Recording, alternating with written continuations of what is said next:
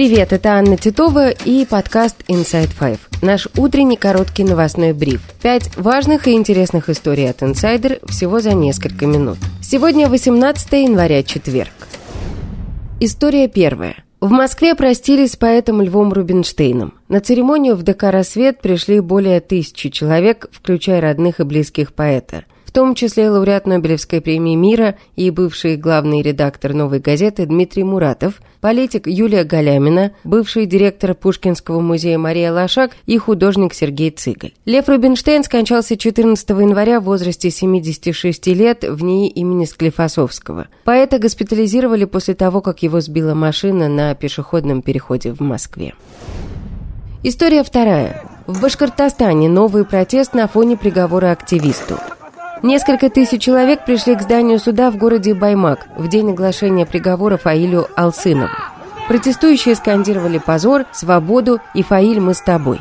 Полицейские перекрыли дорогу к суду и не пускали автомобили. Люди выходили из машин и шли к зданию суда пешком, несмотря на противодействие силовиков. Полиция применила против протестующих слезоточивый газ и светошумовые гранаты. Фаиля Алсынова приговорили к четырем годам колонии по статье о возбуждении ненависти. Поводом стало его высказывание на сельском сходе против начала добычи золота вблизи села. Шестерых участников акции протеста, которые устроили около суда, арестовали. Первоначально приговор Алсынову собирались вынести 15 января. Но в тот день возле суда началась акция протеста, и на фоне этого митинга оглашение приговора было перенесено на два дня.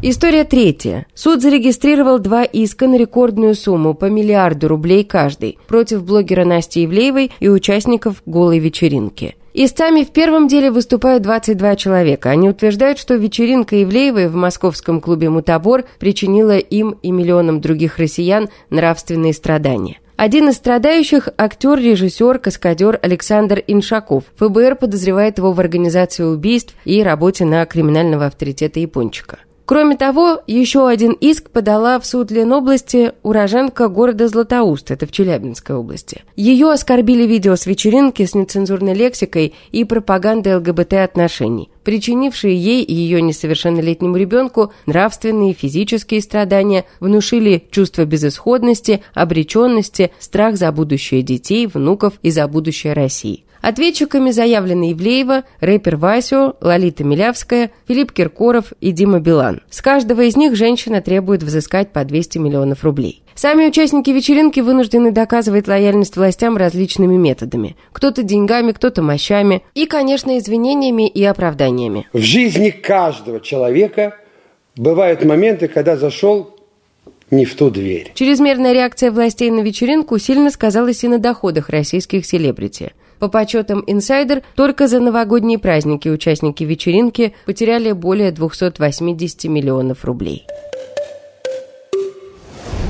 История четвертая. ФБР начало расследование в отношении акулы мировой торговли, бывшего главы американского бренда одежды Abercrombie Fitch Майка Джеффриса. В октябре прошлого года стало известно, что восемь мужчин обвинили его в сексуализированном насилии. Поводом для расследования стала серия программ BBC, в которых мужчины заявили, что Джеффрис, которому сейчас 79 лет, и его партнер Мэтью Смит приглашали их на вечеринки, обещали карьеру моделей и там вынуждали заниматься сексом с ними или друг с другом. Некоторые мужчины заявляют, что им подсыпали наркотики или снотворное. Другие говорят о том, что они находились на мероприятиях, где было много охранников, а дома располагались в уединенном месте. Они не чувствовали себя в безопасности настолько, чтобы сказать «нет». За время своего более чем 20-летнего руководства модным брендом, как отмечает Wall Street Journal, Майк Джеффрис сделал его культовым, но вместе с этим подвергался критике из-за сексуализированной рекламы с фотографиями мужчин с голым торсом.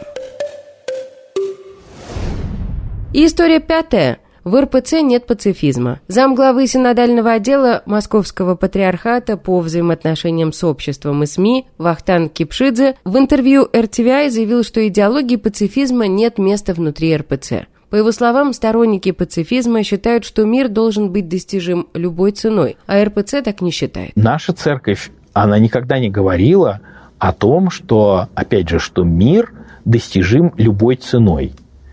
Мир э, и это э, при всей его ценности, при том, что церковь говорит о том, что блаженны миротворцы, все остальное, что с этим связано, что ради мира нужно от всего отказаться, от своей ценности, от своей веры, от своих близких. Церковь никогда этого не говорит. А пацифизм, как мне кажется, говорит именно об этом. Поэтому мы это и называем идеологией, которая для которой внутри церкви нет места. Ранее церковный суд РПЦ объявил пацифизм чуждой церкви ересью. Об этом стало известно из материалов дела о лишении сана священника Иоанна Бурдина, который высказался против войны. В своей проповеди он сказал, цитата, «Мы, христиане, не смеем оставаться в стороне, когда брат убивает брата, христианин христианина», после чего и был лишен сана. И это все на сегодня. Это был подкаст Inside Five.